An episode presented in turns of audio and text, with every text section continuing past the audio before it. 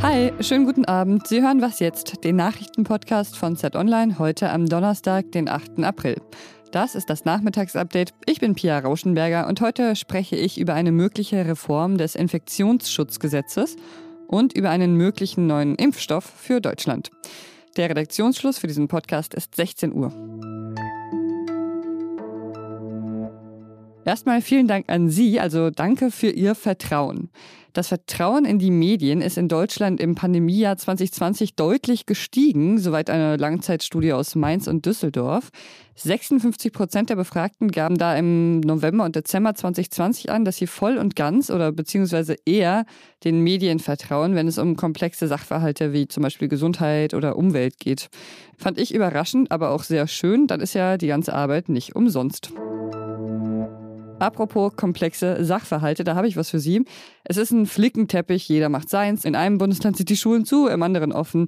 Das sind so ein paar negative Assoziationen mit der Pandemiebekämpfung, die hauptsächlich auf Länderebene stattfindet. Laut mehrerer Medienberichte hat Bundeskanzlerin Angela Merkel nun vor, das Infektionsschutzgesetz zu ändern, um einheitliche Regeln für alle Bundesländer zu schaffen. Eine Initiative in diese Richtung gab es heute auch von mehreren CDU-Abgeordneten. Wie so eine Änderung aussehen könnte, bespreche ich jetzt mit Heinrich Wefing. Er ist Chef des Politikressorts der Zeit und außerdem praktischerweise Jurist. Hallo Heinrich. Hallo Pia, grüße dich. Was kann der Bund denn eigentlich in der Pandemiebekämpfung machen? Und was kann der Bund machen im Gegensatz zu den Ländern? Naja, erstmal kann der Bund praktisch und theoretisch alles machen, was er will. Ähm, Im Grundgesetz steht, dass für die Seuchenbekämpfung der Bund zuständig ist.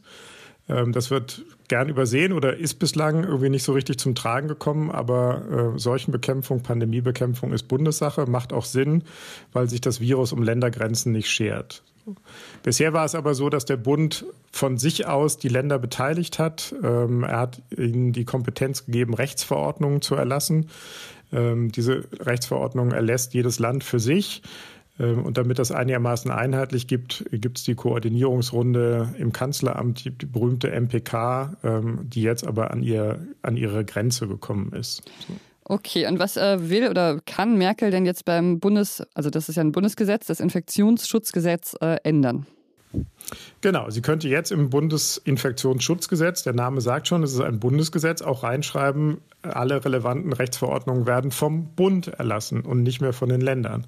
Und das würde dazu führen, dass man sagen würde, in allen Ländern, überall in der Bundesrepublik Deutschland gelten die gleichen Regeln. Das heißt nicht, dass es total starr sein müsste, sondern man könnte auch sagen, da wo die Inzidenz niedrig ist, gilt eine andere Regel als in einem Hochinzidenzgebiet. Aber es wäre halt nicht mehr Landessache zu entscheiden, äh, welche einzelne Maßnahme ergriffen wird, sondern das wäre dann bundeseinheitlich. Man könnte damit, weiß ich nicht, bundeseinheitlich sagen Homeoffice-Pflicht, man könnte sagen bundeseinheitlich Ausgangssperre. Man kann sich viele Maßnahmen ausdenken, die man jetzt einzeln in das Bundesgesetz reinschreibt. Aber wenn man es ähm, in das Gesetz immer wieder reinschreibt, dann heißt das auch, dass es jedes Mal wieder durchs Parlament muss. Und das ist dann eher langsam, oder? Also das erste Mal ins Parlament muss es, um das Gesetz zu ändern. Und da muss auch der Bundesrat zustimmen. In das Bundesinfektionsschutzgesetz kann auch reingeschrieben werden, jetzt wird Achtung kompliziert, dass zum Beispiel der Bundesgesundheitsminister in Zukunft Rechtsverordnungen erlassen kann. Bundesrechtsverordnungen und die müssten dann nicht mehr immer einzeln durchs Parlament, sondern die würde Jens Spahn oder wer auch immer in Zukunft Bundesgesundheitsminister ist, ähm, schnell erlassen können. Was wäre der Vorteil davon, wenn das dann so gemacht werden würde mit den Verordnungen, die äh, Spahn einfach erlässt?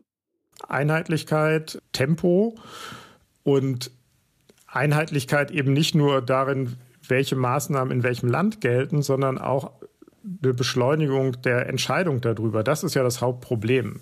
Wir reden über diese ganzen Fragen nur deswegen, weil sich die Ministerpräsidentenkonferenz in den letzten Monaten dahin entwickelt hat, dass es immer zu langsam gedauert hat und weil man immer einen Mittelweg zwischen den Interessen von 16 Ländern und dem Bund finden musste, hat man immer ein bisschen weniger gemacht, ein bisschen später, ein bisschen zögerlicher.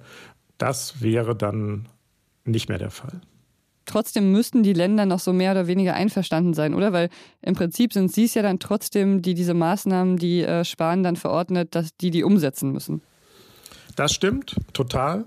Der Bund hat im Wesentlichen keine eigene Verwaltung, sondern alle Bundesgesetze werden von den Ländern ausgeführt. Ähm, aber das ist eben in ganz vielen anderen Bereichen auch so. Ähm, das ist die übliche Staatspraxis in der Bundesrepublik. Äh, der Bund macht ein Gesetz, hat keine eigene Verwaltung, deswegen machen das die Länder für ihn. Ähm, aber das ist in der Regel nicht sowas, wo man sich dann noch groß streitet, sondern wenn es dann ein Bundesgesetz ist, dann machen das die Länder. Und wenn sie es nicht machen, werden sie verklagt. Also das ist nicht so ein Riesenproblem und nicht so ganz besonders nur jetzt in der Pandemiebekämpfung. Ähm, also es hört sich jetzt mal an, als ob es ähm, eigentlich eher mehr Vor- als Nachteile hätte. Warum kommt es dann eigentlich erst jetzt? Ich, ehrlich gesagt frage ich mich das auch. Warum, warum erst jetzt? Ähm, die Diskussion darüber gibt es äh, schon seit dem vergangenen Herbst. Das ist halt ein großer politischer Akt, der auch hohe politische Kosten hat. So, weil dann die, der Bund allen Ministerpräsidenten auch erstmal vor den Kopf stößt. Ähm, das ist keine, keine Sache, die man mal e-, so, eben so easy macht. Meine Vermutung ist, man geht jetzt nochmal in die MPK am Montag. Ähm, wenn das da glatt durchläuft, dann werden wir so weitermachen wie bisher. Wenn das wieder in so einem Desaster endet wie bei der letzten MPK, dann wird es Merkel, glaube ich, versuchen oder könnte ich mir vorstellen, dass sie es versucht dann bräuchte es auch nicht Ewigkeiten, um so ein Gesetz zu erlassen. Das wird jetzt immer gesagt, das dauert so lange, bis so ein Bundesgesetz erlassen wird. Wenn der Bundestag will, kann er das sehr, sehr schnell machen. Vielen Dank, Heinrich. Danke dir, Pia. Sputnik 5 klingt ja immer so verheißungsvoll, aber erst war der Impfstoff ganz schön umstritten, weil er in Russland zugelassen wurde, obwohl noch nicht alle Standard-Testphasen abgeschlossen waren. Inzwischen hat sich der Impfstoff aber zumindest auf wissenschaftlicher Ebene von seinem schlechten Ruf erholt. Der Vorsitzende der Ständigen Impfkommission Thomas Mertens sagte im ZDF Morgenmagazin heute früh, ich kenne nur die Daten, die im Lancet publiziert worden sind. Ich weiß nicht, was der EMA vorlegt als zusätzliche Daten. Die publizierten Daten sehen sehr gut aus, das kann man sagen. Bundesgesundheitsminister Jens Spahn will jetzt mit Russland darüber sprechen, ob Sputnik 5 nach Deutschland geliefert werden könnte, damit der Impfstoff dann in Deutschland wirklich auch einen Unterschied macht müsste die Lieferung aber schon in den nächsten zwei bis fünf Monaten kommen. Und ob das klappt, das ist eben bisher noch nicht klar. In Deutschland haben übrigens gerade 13 äh, Prozent eine Erstimpfung und vollständig geimpft sind so knapp 6 Prozent. Seit Ostern geht das etwas äh, schneller mit dem Impfen in Deutschland. Das liegt zum Beispiel daran, dass die Hausärztinnen jetzt ja fleißig mitimpfen. Mehr zum Impffortschritt finden Sie natürlich auch immer auf Zeit online. Was noch? Ja, stellen Sie sich mal vor, Sie klettern in eine Höhle, um zu meditieren und dann beginnt es zu regnen und es regnet immer weiter und es regnet so viel, dass die Höhle geflutet wird und der Ausgang versperrt ist. So ging es einem buddhistischen Mönch in Thailand. Vier Tage lang musste der Mönch in der Höhle bleiben, wo er eigentlich nur einmal meditieren wollte.